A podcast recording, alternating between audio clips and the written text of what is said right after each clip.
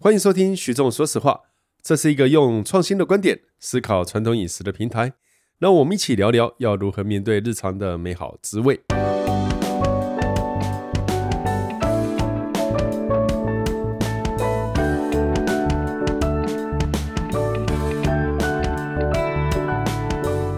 大家好，欢迎收听徐总说实话。诶，这一集非常非常的特别，而且值得纪念。因为呢，这一集没有万年的嘉宾王家平了啊、他被 fire 了，是这样吗？然后大家都立刻全部转台了，对不对？事情是这样，王家平现在此时此刻人正在台东太麻里的海边晒太阳。然后呢，呃，我跟他谈到要录音这一件事情哈，他请我一个时间，因为太阳这么好，海这么蓝，天空这么美丽，这时候干嘛录音呢？应该要出去走一走嘛，那我就跟他说，可是我觉得我们还是要有一点规律性哦，该录就录就，尤其是疫情时候已经这么多集没有谈了，那他是建议我不要，因为他说哈，徐总真的没有人要听你讲笑话，讲笑话这件事情不是你的专长，没有人要听你，不用去准备笑话了，好不好？我听了以后就觉得他说的对，呃，好，所以我们要请另外一位，呃。我们的反骨助理小何来取代王家平，他今天负责来鉴定我会不会讲笑话。对对对，大家的那个幽默感跟有趣度就交给我把关了。那我们今天要请的是李一席李师傅。Hello，大家好。欸，我相信李师傅也是一个幽默出名的人，你说对不对？我还好，我感觉这一集会比较干净。比较没有那么多颜色。对对对对，这一期应该很清新的，应该就跟我一样嘛，对不对？蛮适合就是家庭的观众、听众、听众。好，那我们这一期要讲一个题目，其实是真的非常家庭，绿豆碰，可以吗？我们找西餐的这个甜点师傅来讲绿豆碰，一行你会不会觉得有有一点给你考验，还是文不对题？不会啊，我们啊、呃，就是我也是从这个传统的面包糕饼店啊、呃，就是出生的，所以这个绿豆椪啊、呃，从小就开始做。嗯、你的从小是几岁啊？十五六岁，真假的啊？十五六岁，哇！所以你十五六岁开始吃绿豆椪里面的豆沙，然后吃到现在，这跟你现在的体重有一点关系吗？呃，应该。没有直接的关系。哔哔哔哔，刚刚是人身攻击吗？好，我们暂时不谈这一块。应该我讲绿豆碰是这样，我觉得是呃，我们协会哈，呃，就是我有一个台湾美食技术交流协会。那在呃八月多，我们有一个专题是蛋黄酥。那蛋黄酥其实做了大概十二篇，呃，我认为是略有深度的报道，里面有一个提到一席。的这个蛋黄酥哦，那听说李一席的蛋黄酥，呃，在播出前一天，它开放网上订购，然后好像九分钟还是呃五分钟之后就进入宕机，然后疯狂抢购，大家买都买不到，导致于很多人去门口开始骂李一席是一个没有良心的爱情骗子或月圆骗子，是这样吗？没有啦，是二十分钟，二十分钟大概几千盒的数量这样子。哦，听说你们门口还有一个红布条，上面写都是月亮惹的祸，不要来找我。这是你写的。好，可是那时候在你的蛋黄酥礼盒里面，好像又出现了一个东西叫绿豆椪。对，这是啊、呃，今年特别啊、呃、开发的产品。我觉得这是很有趣，因为其实这几年哦、喔，蛋黄酥已经逐渐取代了月饼的地位。哦，我有这样子的感觉，是好。可是我们如果讲很台式的月饼，我觉得绿豆椪应该算是其中一个。嗯，比蛋黄酥更更台湾，更台湾味，更台湾味。历史上啦，以历史如因为蛋黄酥到底是什么时候开始的，我到现在文献还没有办法百分百的考据。大概我知道是台中有一个宝泉。他在他脸书上面写一九七零左右是呃他们第三代还是这这各位可能要 Google 查一下，我有点忘了。好，但是很多一九七零你出生了吗？一九七零不好意思，我很想说有出生的，但其实呃我是两千年多才出生的，我今年才二十。天哪！听众听听看，这个人有多不要脸。不要去谈年龄，这才叫人身攻击，好不好？我是想说用，用用你那个小时候有没有吃过来判断呢？小时候当然吃过蛋黄酥啊，对不对？谁会没有吃过蛋黄酥呢？好，这个话题到这里结束了。我看你们两个那张脸。好，我的意思是说，如果以历史上来说，呃，这个绿豆碰其实可以上溯到这个呃雪花斋，然后雪花斋在日治时期那个时候。然后我会觉得很好奇的是，呃，我对这个东西第一次有意见是，是不是有意见啊？是有兴趣，是说，哇，它里面竟然是包咸的，它跟我们想象中的甜点不一样。那一席，你那时候在学这一道蛋呃绿豆椪的时候，你有没有怎么样的感觉？你会不会觉得为什么好好的一个甜点不做，要变成咸的呢？因为我自己本身也很喜欢吃绿豆椪，嗯，啊，我自己也喜欢。其实不只是啊，绿豆椪是咸中带甜中带咸，嗯，那你不觉得呃蛋黄酥是甜中带咸吗？嗯嗯，一个是两个都是有咸中带甜或甜中带咸，因为。啊、呃，蛋黄酥也是一样，它的呃豆沙包着咸蛋黄。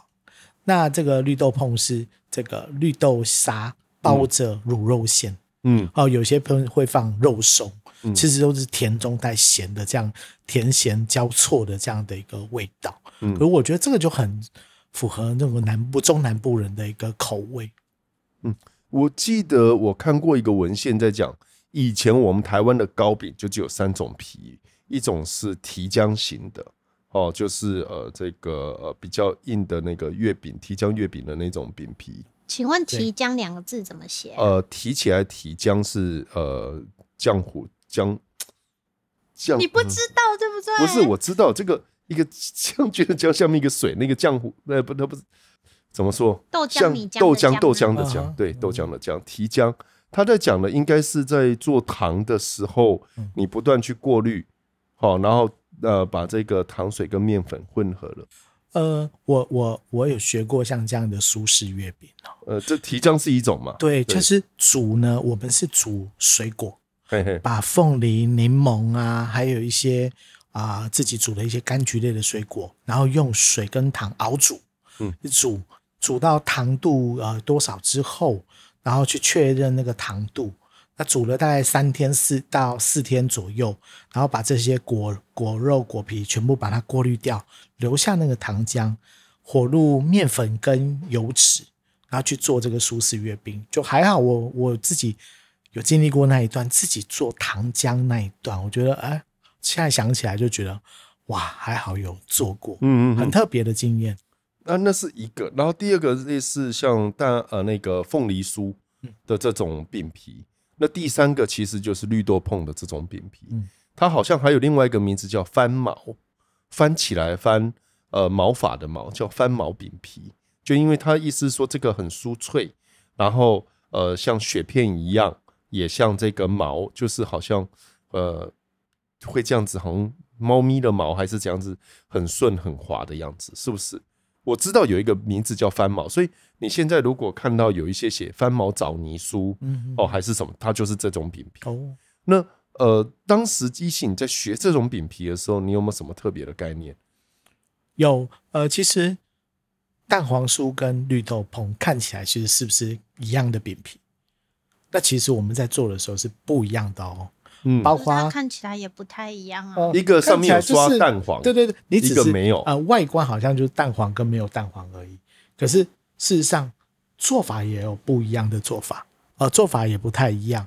然后呃，然后那个呃，吃起来的口感也不一样。OK，对你你其实不讲的话，多数人不会去把它两个放在一样。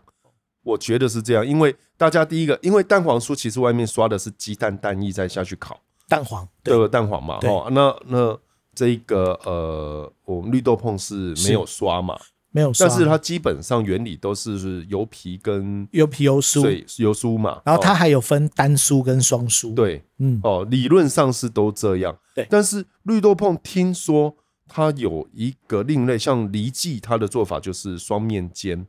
哦，双面有有哦，然后如果雪花斋是单面烤，只煎一面，因为最早好像都是用炭火来当这个动力来来烤来煎的嘛。可是为什么要煎呢？啊？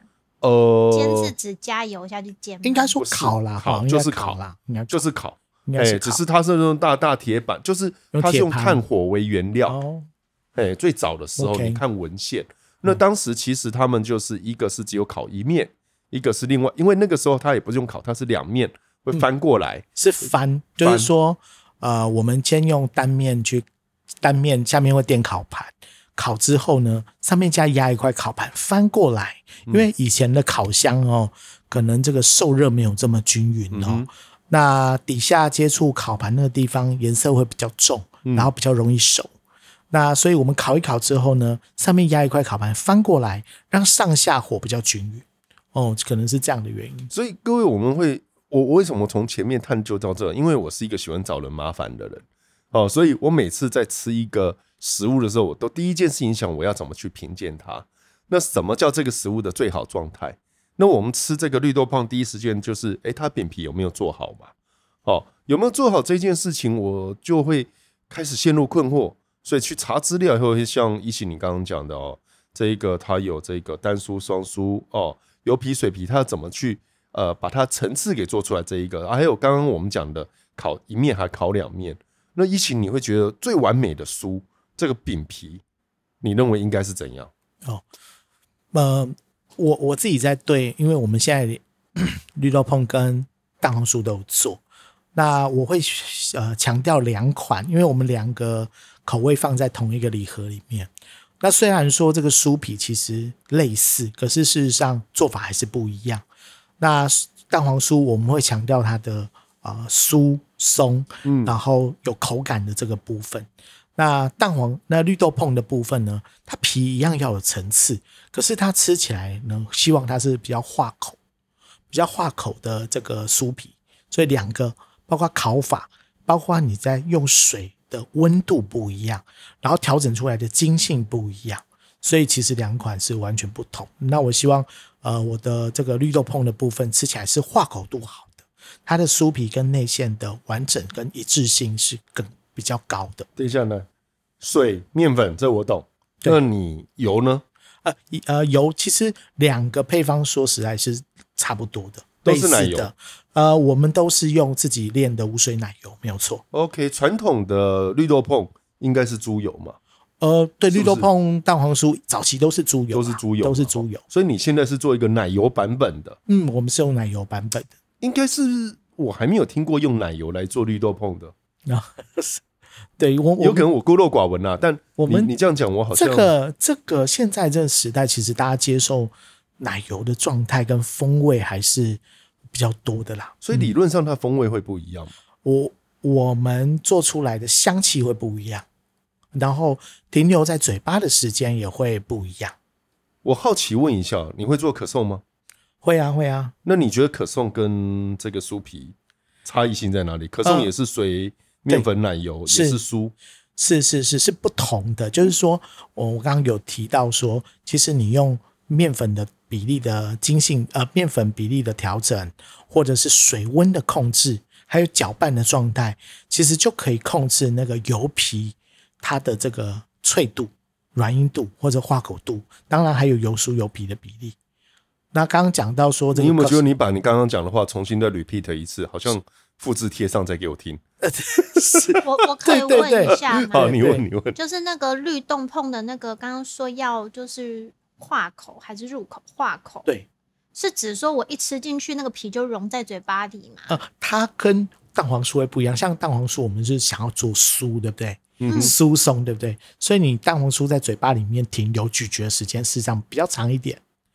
那绿豆椪呢？我希望它对咬进去的时候，它的这个酥皮的状态是你含在嘴巴里比较容易化口的。其实两个是不太一样的。然后绿豆椪呈现的不是酥，它是啊，它不是酥脆，它是酥然后化口，然后松松的这样的一个感觉，是跟蛋黄酥有不同的差别在化口度。OK，嗯，哦，也就是吃你的。等于是同样的原料，但你在工艺上面去把它做出不一样的口感。呃，比例的调整啊，我刚讲到，其实像水温的控制也是很重要，哦、因为大家知道你有高呃水温高、水温低，它在呃面粉在面对这个筋性的一个呈现的拉扯的一个状态是不一样的，所以在这个部分也有差异。其实你这个给我一个启发，我那时候研究可颂或者是呃千层法国的时候，他们说一个水、面粉和奶油，对，其实它可以变出来的东西千变万化，哦、是真的。那你再问他为什么千变万化，他说哇，这讲起来就难了，嗯嗯，哦，因为它就是一个法国的甜点学。那如果以这个概念来看，台湾我们的汉饼其实也一样，一样。我们一个酥皮哦，饼皮类的。也是水、奶油或面粉或猪油一样油脂，哦，那我们可以玩的油更多，哦，像呃，我们也可以猪油混合奶油啊，也可以各种的混合啊，哦，鸭油、鸡油也都有这个可能性嘛，哦，所以我现在大概知道你在谈的就是说，如果拿到你的拿到你的那个礼盒，一个绿豆碰跟一个蛋黄酥，我们其实可以先从酥皮去感受，是，好，那酥皮你刚刚说。是设定问题嘛？它跟那内馅有关嘛？对，就是、那蛋黄酥你是说是跟你里面的内馅的香气，跟你蛋黄的咸度，还有跟外面的酥皮是一致性嘛？对不对？是是。那绿豆碰呢？呃，绿豆碰一样，我们希望就是我记忆中的啊、绿豆绿豆碰的味道。那当然，两者你拿到一样的东西，我希望它不只是口味吃起来不同，连口感都要有差别。我觉得这样才能够让。呃，客人还有我自己感受，它就是两种不同的商品。那虽然一样都是水，你其实水温哦，从零度到八十度，它每一个温度对面粉所呈面粉呈现出来的精度就不一样。面粉呈现出来的精度不一样，在搅拌的时候，它的状态就会不同。那到我们的嘴巴里面，就是会有两种不，有好几种不同的口感。所以刚虽然说，呃，就是有提到说，哎。配材料都一样啊，可是你从油的比例，你从水的温度，你从搅拌的状态，你就可以做出每一个不同的口感。OK，哦，我小何，你那个露出一个放空的表情是？没有，因为其实我说实在话，我没有吃过绿豆椪，所以所以刚刚说，会有机会的，对对吃起来是两种不同的那个口感跟味道，嗯嗯、就是会让我想象一下。但是想的时候又想说，那如果我今天拿到礼盒，我就是两个都想要一起吃的时候，我到底要先吃哪一个才能更凸显它的味道？哦，呃，如果我会推荐的话，你我觉得你可以先吃绿豆椪。嗯，绿豆椪是化口度比较很好的，然后呃会会呃在在嘴巴里面停留时间比较短，然后再吃有口感的蛋黄酥。嗯嗯，如果你拿到这样，我你先切绿豆椪，再吃蛋黄酥。那我又想提问，因为刚刚有提到那个绿豆椪里面会加卤肉或肉松嘛？对，那，那你们家会是用哪一种？呃，我们是呃这个兴业的呃这个师傅帮我们特制的前腿加后腿肉的一个特制的一个卤肉馅。嗯，所以啊，呃、我又有疑问，我就是前腿跟后腿肉的特性，就是为什么是前腿跟后腿肉？呃、哦，呃，这个是我们也测哦，这个。等一下也可以请教那个徐徐老师哈，然后我们我们这个我被叫徐老师耶，我们这个这个呃比较过，其实我们在跟兴业在合作的时候，什么肉的肉质、硬度、油脂含量和这个绿豆沙，其实我我们自己也测试了。哦，至少有二三十次以上，好，不断的去炒啊，那咸度太多啊，咸度不够，甜度太高，哎，这一次的后腿肉好像比较油一点，这次前腿肉好像比较干一点，哎，那我们来用啊二比一的方式，一比一的方式，三比一的方式，一直去做调整，对，所以啊，呃，就像前腿肉油脂比较比较有口感，然后稍微油脂少一点，后腿肉油脂比较高，比较软柔软，哦，可是可能太油。所以我们就自己去啊，跟兴业讨论讨论了很久，然后一次测试，后来才调整了出来。哎，这一次的一个比例，然后放到我们的这个绿豆椪里面来。应该是说，我自己是兴业顾问，是就我知道兴业其实我们并没有做卤肉。哦，呃，应该是这一次为了跟一奇师傅在合作的过程中，我们也自己进行开发。那卤肉这一件事情，兴业是没有卖。但他其实以前曾经被研究过，是我们董事长哦自己喜欢做菜，那他自己研究。那卤肉这一件事啊，其实我觉得如果谈起卤肉饭，哇，这个题目就大了，因为每一个人都有他认知上的好的卤肉饭哦。我觉得偏题了，肚子好饿哦。哦，真的哦。好，我们把它拉回来。今天关键是哦，卤肉饭上面卤肉跟坐在呃绿豆碰里面卤肉，它必须要不一样。是，好，所以也就是说，呃，前腿跟后腿它的风味和它的口感本来就不一样。那我们用的当然是白猪嘛，哦，呃，大概是七个月左右的哦。那我们在烹制的过程中，把它两个肉味串联在一起的，应该有菜脯，有有哦，有。那欣叶的菜脯，呃，我们是特制的哦，这个我们有特定的店家，然后自己知道怎么去做。那菜脯的咸甘味，这个鲜的味道，要跟卤肉两个把它拉在一起。那有干贝嘛？对对，干贝菜脯，哦。所以你会发觉，卤肉肉的本来就有鲜味，干贝也有鲜味。菜脯它是晒完之后还要炒，炒过以后你要加一点白胡椒下去提它的味道，就把味道点起来，我们叫点睛嘛，哦，眼睛的睛，点睛把它点起来。那透过这样子整个串联才能够把它融合在一起。那我们要谈的应该是透过它这个我们的炒制过程中，咸味、鲜味、甘味都有，要后韵之外，又能不能强调？所谓的豆沙的甜，还能够把这个你的酥皮的感觉能够整个给带起来，我觉得这个才是我们要追求的嘛，没错嘛，是是。所以为了要抓出这个最完美的比例，关键其实在豆沙。嗯，我我老实讲哦，我不知道各位有没有这个感觉，我自己吃一些丰源老店的豆沙哦，从小吃到大哦，这几年味道全变了，我不知道为什么。我我我其实在，会不会是你自己口味改变？有可能呢、啊，那个吃太多大蒜了是吗？或者年纪变大了有没有？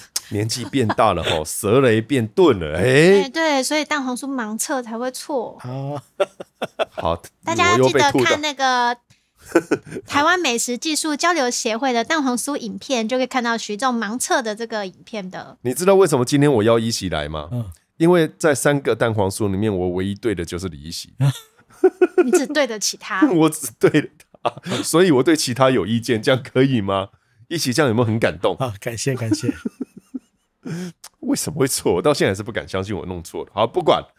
Anyway，就我看的文献里面哦，以前在台北、巴黎、淡水这一带，其实有种大量的白凤豆，所以我们北部的一些饼店，比如说像李廷香，它有那个平西饼，它用的是白凤豆馅。但是在丰原以南那边种的多数是绿豆哦，所以那边就是绿豆沙。我有看一个文献是这样写的啦，在日白凤豆是什么？白凤豆，这各位自己 Google，它就是一种豆。你要我怎么解释呢？它，它是红豆还是绿豆？还是呃，白凤豆是类似像大红豆啊那样，但是它是白色的。嗯、OK，好，那好难懂，好，好难懂哦。啊，各位自己 Google。台湾有很多豆哈。其实现在台湾已经没有生产白凤豆了，都是进口。那绿豆也多数是进口。那绿豆基本上有分为粉绿豆，还有另外一个啊，名字有点忘，不知道是硬质还是蜡质。它有两，你刚说的是中文吗？油绿豆，油绿豆说错了，油绿豆跟粉绿豆就是淀粉值高低，呃，淀粉值稍微高一点的叫粉绿豆。那粉绿豆一般是我们煮绿豆汤用的，好。那油绿豆一般是来做馅的，理论上是这样啦。但是我们觉得现在在进口的时候，可能没有管那么多，所以你会发觉进口很多的绿豆，它的壳会偏硬，然后它的味道，我觉得就跟习惯了不一样。因为我们现在产量太大哦，基本上都是从其他国家进来的，所以我一直觉得那个绿豆沙的味道，那个香气不对了，就是跟印象中，所以但是印象中。现在说起来，就像那我们的那个反骨助理小何讲的一样，那个呃，本人年纪大了，所以 味蕾变了，这是其中一个可能性。可是我会觉得以前的绿豆比较清香，现在的味道比较重，就多了一股。一喜，你有觉得吗？我不知道。够味吗？不是，不是够味，是呃，一喜，你有觉得吗？还是我可能年纪还没有这么大。可恶，好呗。Anyway，就是我会觉得现在绿豆比较，哦、呃，豆味豆豆味稍微重了一点，以前比较清香的感觉，轻柔的感觉。那呃，所以我会感到比较诡异的哦。我用“诡异”两个字来谈，就是绿豆沙这件事情，好像很少有台湾的师傅自己买绿豆，自己做绿豆沙。呃，现在哈，现在比较不容易啦。一来就是他处理的环境的问题，其实他要有空间，还有环境，然后包括他要稳定的一个气座。现在连种在哪里的量都越来越少了。台湾目前就我看资料，五年前好像只剩两百公顷，是，这是非常非常低的量。是，就是你你第一个你没有量嘛，对，第二个你没有环境，因为啊、呃，你煮豆馅你必须要有呃稳定的空间，然后包括煮馅啊，包括现场要很热啊，你你要处理。我们早期还有自己炒，自己的馅都是，嗯、我记得我在十六七岁的时候，我们的面包店。在过年，在中秋节，一定都是准备好好多不同的馅料，然后有一层楼专门在炒馅。嗯，它整层楼哦，它是整栋的透天，就留一层楼专门在做豆馅。嗯，对。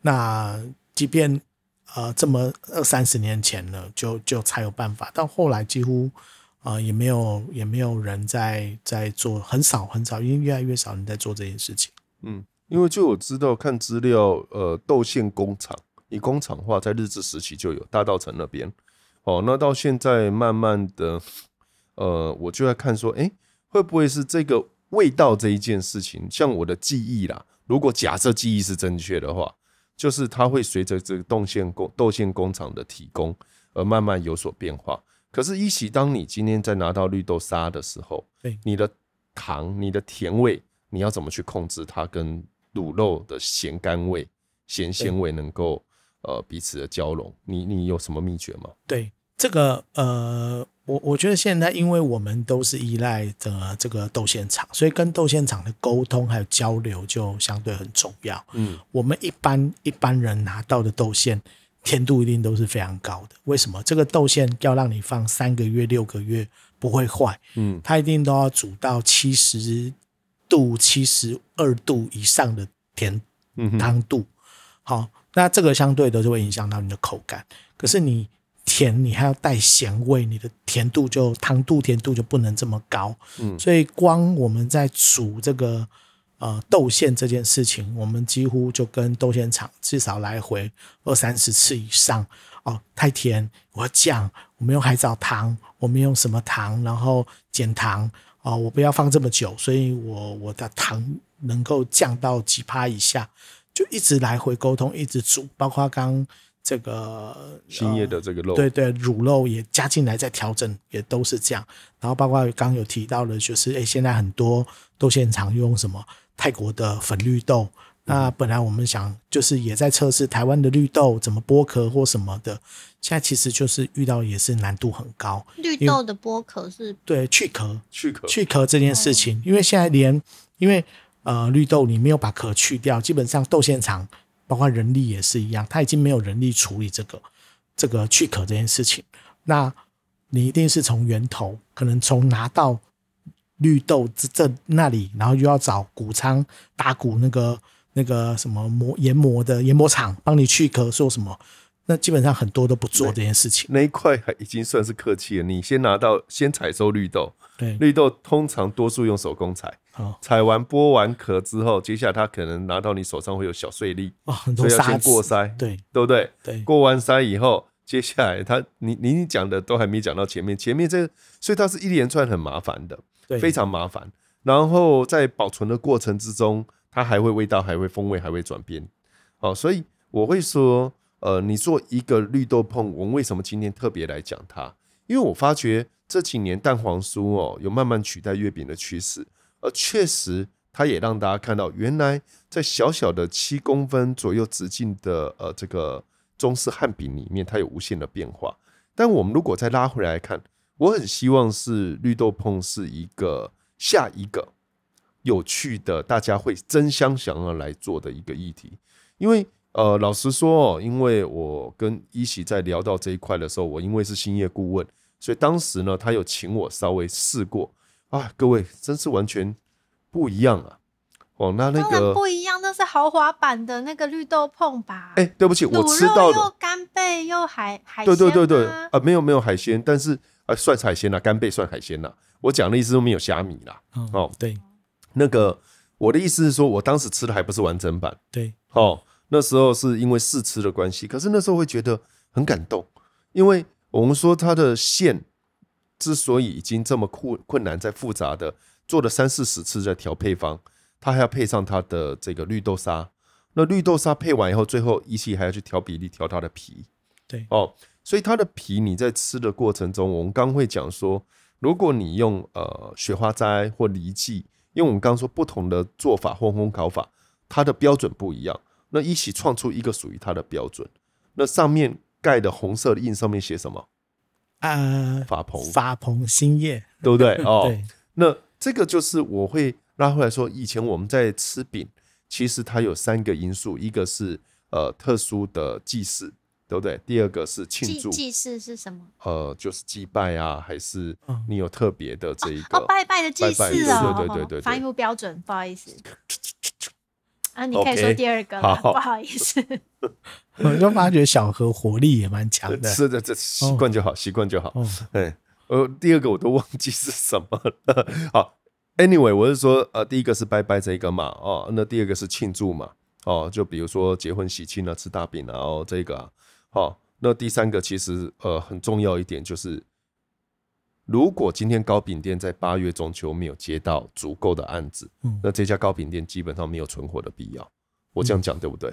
呃，因为中秋吃饼很重要，因为传统的这个饼那个面包店都有淡旺季，从呃，六月开始一直到十月、九月都是面包的淡季，是国历还农历？呃，国历国历六月嘛，就开始大家放寒暑假嘛，嗯、然后一直到九月、十月，暑假不是就开始想要吃点心？呃，呃应该应该是说天气很热哦，天气很热，大家不太吃面包，所以那时候那时候是其实是面包的淡季。那如果你中秋节这面包店又比又卖不好，这家店其实是很危险。所以他们就是这个这三个月就是要靠中秋节，对对，所以中秋节是一个定胜负的，哎，很重要。在我觉得丰原之所以会成为一个呃，曾经现在或许还是啦，葫芦墩的附近，呃，就是一个汉饼界的中心点嘛，哦，很多的汉饼知名的店家都在那附近起家，然后再慢慢扩到台湾各地哦。那其实。呃，你在发觉就是在那个时期，大家对于汉饼的研发是有一个热情的哦，所以每一家的细微的设定哦，他会呃跟他的老客户好好讲。那那时候人在吃饼，因为能够吃到就是偷笑了，哪有那个像现在来说热量高哦，然后不想吃？没有，我现在如果要是订到李师傅的那个，我也偷笑。好，那这句话。你要把它写成红布条贴在李师傅的后背，都是月亮惹的祸，是不是？然后我的意思就是说，现在人的吃饼哦，呃，其实没有像以前一样小心翼翼，这么珍惜的去吃它，因为我们相对性而言，除了订不到的几个师傅以外，就算订不到，你订到还是一次以十粒起跳的啊，对不对？以前哪有这样子？可是我一天就可以吃六粒，哦，好了不起，鼓掌。哦，李师傅，你听到了哦。可是李师傅在研发过程中应该吃好几百粒了。呃、欸，我们从他的身材可以知道这件事。你又做人身攻击 哦，对不起，好，好，所以我的意思就是说，呃，我是蛮感动，因为那时候李师傅跟我提出说，他觉得兴业在菜脯，呃，和这个干贝菜脯其实是兴业的一道老菜。哦，他觉得兴业在掌握这一块的火候很有他独到之处。那他自己对于甜点和汉饼的想法，呃，或许可以来做个合作，所以我会说，诶，这样的合作是很有趣的。那我也很期待这个是抛砖引玉，我们的汉饼界或者其他的人可以再一次，呃，我觉得把设定给讲清楚，因为我相信每一家汉饼的老师傅都有它的设定，嗯，只是这个设定哦，呃，以前的人或许会比较认真的吃饼。所以他们在沟通的过程中，很容易就抓到说，哦，这一家像我刚刚讲离记雪花斋、郭文义旧正南，大家会知道它的差异性。好，那现在我发觉我在问很多的呃年纪比我轻的朋友，这里这里这里啊，对对对，就是你就是你就是你在吃，为什么他会说好吃啊？那好吃在哪里？我就觉得因为不会太甜。我以前没吃过，所以我吃到一定觉得好好吃，怎么会有这么神奇的东西？这一句话我不知道应该是悲哀还是怎样。好，Anyway，我是说，像汉饼这一件事情，我会觉得希望大家更重视，因为它是属于台湾的一部分嘛。好，那或许透过这样一个合作，呃，或者大家，可是我这样讲有一点不好意思，哎，好像听说你已经卖完了，是不是？哎，对，对啊，都已经卖完了，打什么广告？对，卖完，卖完了。我我其实现在就是让我们这些听众流口水而已。我要对各位就是让你流口水。但是如果假设你们觉得绿豆碰还想要吃的话，那麻烦你们大家每一个人订一个都是月亮的的货，然后联名去法棚前面抗议。或许李师傅他可以考虑看看。不是，我们不是应该要写一个 memo，明年要进提早吗？啊，对，就设定闹钟这样子。过年，过年，过年哦，过年还有吗？过年会会会。过年的预购是什么时候？一年只有卖两个节庆，就是过年跟中秋节。那过年是什么时候？应该我要寄 memo 啊，十二月吧，应该十二月哈。对，好好了解。那各位不好意思哦，因为本人也没有想到他做的量这么少。我刚刚一开始想要做绿豆碰这个。探讨是因为对汉饼这件事情，我是有特别的感情的，哦啊，也希望透过这样让大家我们更珍视手上的汉饼。OK，好，反正都是月亮的错，好，就是这样。那要我唱这一条歌吗？呃，不要，谢谢。不是要先祝大家中秋节快乐啊？对，祝大家中秋节快乐。如果能够买得到的话，更快乐，是这样吗？有得吃就快乐。好，那那各位跟你讲，其实我也没买到。好，就是这样。好，拜拜。谢谢。